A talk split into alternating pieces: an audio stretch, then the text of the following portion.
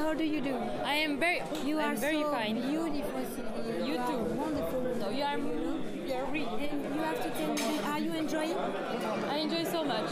I enjoy so much. I hope you enjoy too. Oh, me too. I just couldn't stand in my shoes anymore. happy.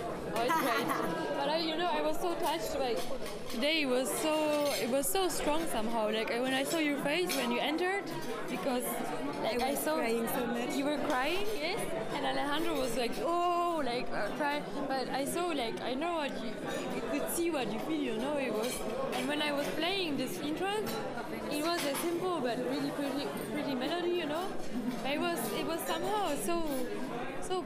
I was so touched by this and so like like excited and Yeah, that's it was really very moving, s- actually. special moment. Really moving.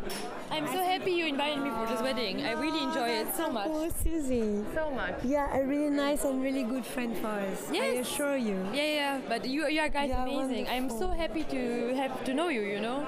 You are unbelievable and you are really, really lovely. Thank you so much. Oh, Mm, my Susie. thanks to you. You know. Really. Did you have dinner and things like that? Yeah. I ate like a It's little cochon. Cochon. Yeah, yeah, yeah. That's the truth. I, I, I. Did you eat? I'm sure you so-so. didn't because Mm, Yeah, you are always so exactly like that. excited. Yeah. And you have so many things to, to check Do. and to, Yeah, yeah, to exactly. be sure about. Actually, I have to finish. Don't you want me to bring you some food?